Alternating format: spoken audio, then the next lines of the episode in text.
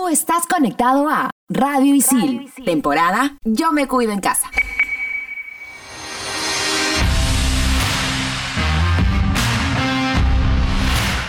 Estamos de vuelta. Somos en todas las canchas.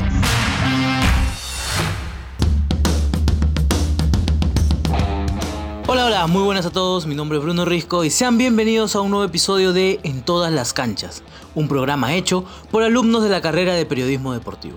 La cuenta regresiva continúa y ya faltan menos de 40 días para la inauguración de Tokio 2020 y nuestros compatriotas siguen participando en varias competencias para conseguir el ansiado cupo a los Juegos Olímpicos y acompañar a nuestros ya 26 clasificados.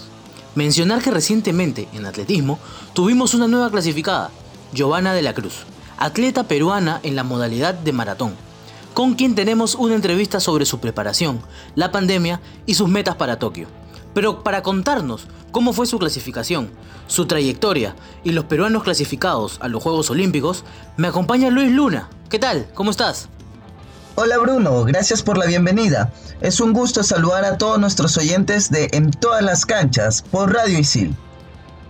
En esta oportunidad les contaré cuáles son los 26 deportistas peruanos clasificados a Tokio 2020 cita olímpica que se disputará desde el 23 de julio próximo hasta el 8 de agosto en la ciudad de Tokio.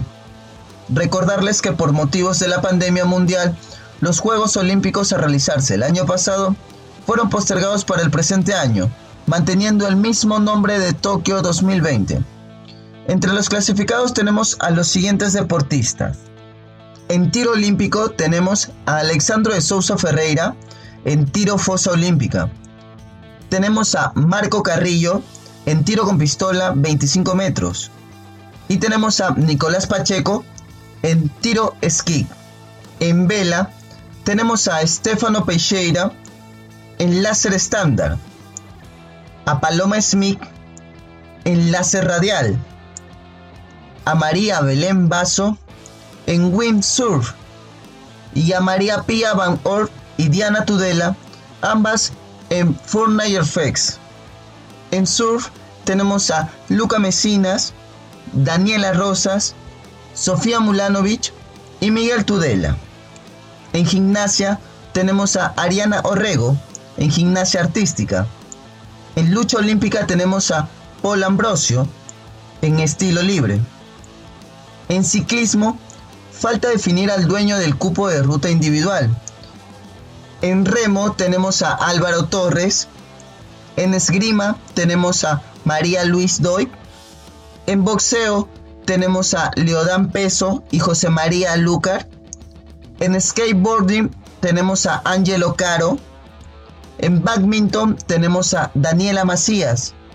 Y en atletismo tenemos a Mariluz Sandía y Kimberly García. En 20 kilómetros marcha atlética y por último, pero no menos importante, tenemos a Gladys Tejeda, Cristian Pacheco y Giovanna de la Cruz. Felicitar a nuestra invitada del día de hoy, Giovanna de la Cruz, que consiguió su clasificación a Tokio 2020 en la Maratón Bicentenario del Perú, la cual se realizó en la Costa Verde a finales del mes de mayo, con un tiempo de 2 horas 27 minutos 59 segundos. Giovanna de la Cruz se ubicó en el primer lugar de la maratón y de esta forma puso su nombre en la delegación que representará a Perú en Tokio 2020. Nuestra atleta de 28 años debía cumplir la distancia en un tiempo máximo de 2 horas, 29 minutos y 30 segundos, marca mínima para asistir a los Juegos Olímpicos. Motivada frente a la última posibilidad de conseguir ese registro, Giovanna de la Cruz superó con creces su mejor marca personal, la cual era de 2 horas 31 minutos y 33 segundos, obtenida en Houston 2016. Es importante mencionar que la deportista nacida en Huancayo compitió en las Olimpiadas de Río 2016, ubicándose en el puesto 36 con un tiempo de 2 horas 35 minutos 49 segundos, logrando ser la tercera latinoamericana en cruzar la meta, después de nuestra compatriota Gladys Tejeda y la mexicana Maday Pérez. Bruno conversó con nuestra atleta Giovanna de la Cruz y esto fue lo que dijo.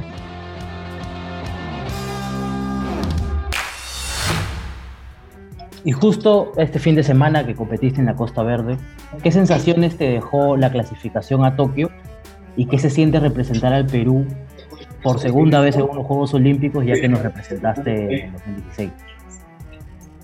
Mm, mira, la verdad súper contenta, feliz yo creo, porque eh, mira, clasificar en tu país, eh, ganar el primer eh, campeonato nacional que organiza la federación, hacer tu personal best, yo creo que la verdad todo esto es súper contento, me ha llenado de mucha alegría y sobre todo me ha motivado, ¿no?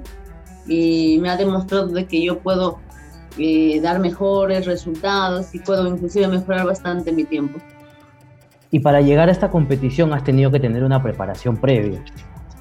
Y debido a la pandemia, sobre todo más o menos a los inicios, que se cerró todo, que hubo cuarentena y que luego hubieron problemas con ciertos deportes que no estaban dejando que, que realicen sus actividades normalmente, ¿cómo te afectó y cómo empezaste a realizar otra vez tus entrenamientos con las medidas de seguridad que iban implementando? Mm, bueno, la verdad yo creo que sí, para todos fue muy complicado porque literalmente estábamos acostumbrados a salir diario al estadio en la mañana y en la tarde y de momento otro que te digan no salgas, o sea, sí fue.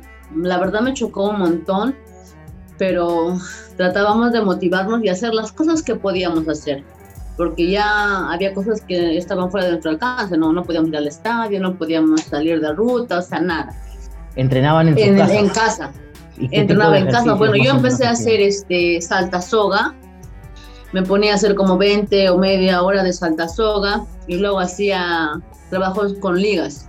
Un montón he hecho trabajo de ligas, después este, subía las barras de mi casa y luego también este, había compañeros que estaban haciendo fortalecimiento vía Zoom, ¿no? Así es que yo también empecé a entrar a esas, a esas clases para así no desmotivarme y estar siempre en forma, ¿no? Se supo hace poco que Inés Melchor se contagió y no va a poder este, ni, optar ni poder viajar a Tokio. Cuando te enteraste tú de esa noticia o cuando se supo la noticia, ¿qué, qué, qué sentimiento pasó por ti? ¿Te preocupaste o tuviste la sensación de que podía también pasarte a ti como le pasó a ella? Eh, bueno, yo creo que ese tipo de noticias es, es muy triste y a veces escapa de nuestras manos, ¿no? de alguna manera, este, primero está la salud. Y bueno, o sea, sí me, me puse a pensar, dije, ¿qué tal que me pasaba esto, no?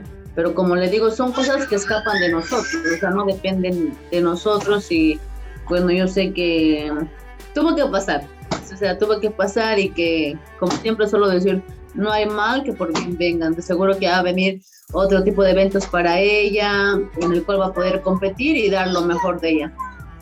Y trayéndolo al ámbito un poco más personal, cuando has estado preparándote para esta competencia del fin de semana, ¿has tenido algún familiar cercano o algún conocido que se haya contagiado? Y de ser así, ¿cómo has sobrellevado ese proceso?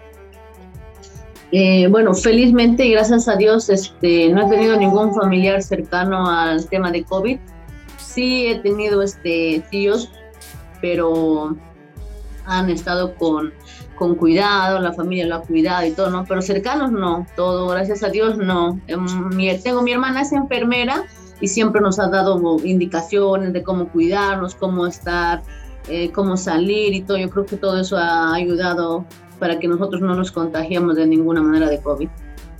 Y ya para cerrar la última, ¿quiénes consideras que son tus principales rivales y cuál es tu meta para Tokio? ¿Superar el puesto que obtuviste en Río, que fue el puesto 36, si no me equivoco, o superar tu tiempo? Mm, bueno, mira, la verdad, definitivamente las kenianas, las, de África son muy, muy duras, las marcas lo demuestran. Y yo creo que mi objetivo definitivamente es superar este, lo que hice en Río, ¿no? Sí me sería más gratificante que la posición, este, el tiempo. Yo creo que si redujera mi tiempo unos cuantos minutillos, o segundos sería un, un objetivo cumplido allá entonces. Con respecto, ¿tú ahorita estás en Huancavelica o estás en mm, Mira, ahorita estoy en realidad en la selva. Ah, en la selva.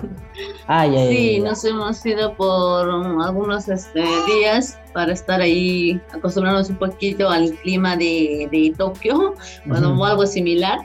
Y ya me regreso luego a Huancayo para seguir con los entrenamientos y luego de ahí igualmente voy a hacer otro tipo de campamento, ¿no?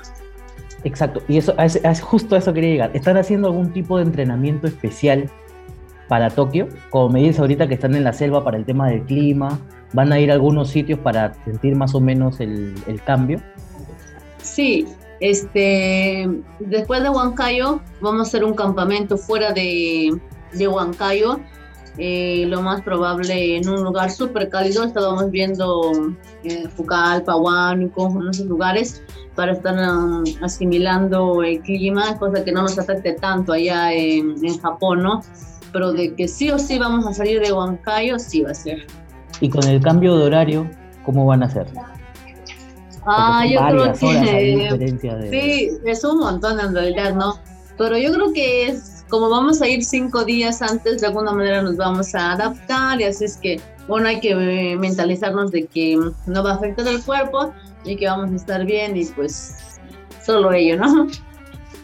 ¿Cuáles son las fortalezas y debilidades que crees que tienes tú para que puedes mejorar y que tienes actualmente para poder superar tu marca? Bueno, la fortaleza que tengo creo que es eh, ser madre y esto me ha dado eh, muchos valores, eh, me ha dado la paciencia, me ha dado la perseverancia y sobre todo yo creo que el de no rendirme. He pasado por muchas cosas, por lesiones, tantas cosas que, yo digo, bueno, soy fuerte, soy fuerte y soy valiente. Y bueno, las debilidades es que mm, me, a veces tengo un poquito de ansiedad por querer que las cosas salgan como yo quiera, ¿no? Y bueno, estoy trabajando en ello para seguir mejorando.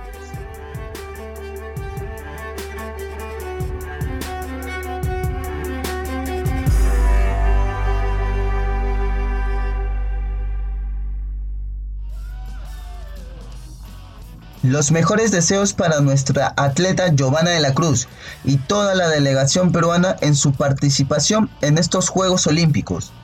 Mencionar también que aún tenemos deportistas luchando un cupo para Tokio 2020, ya que en los próximos días podría definirse la clasificación de Miguel Postigos en judo y Alexandra Grande en karate, quienes sueñan con estar en la cita olímpica.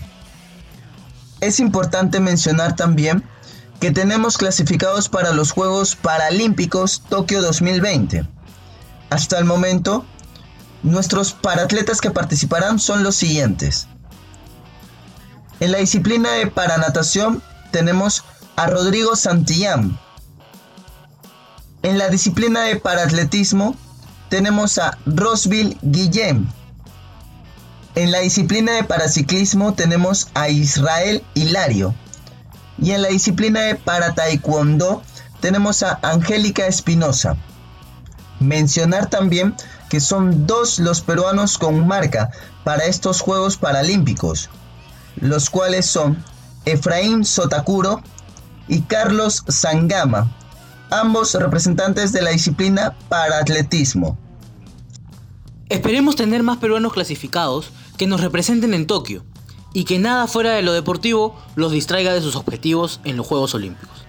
Bueno amigos, ya no hay tiempo para más, eso ha sido todo por hoy, no se olviden de escuchar este y otros episodios de En todas las canchas, somos estudiantes de periodismo deportivo y nos pueden escuchar en Spotify como Radio Isil en todas las canchas. Chao, chao.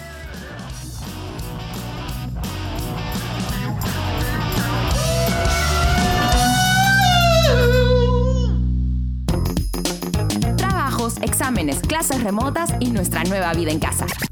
Estación Isil. Estrenamos los jueves.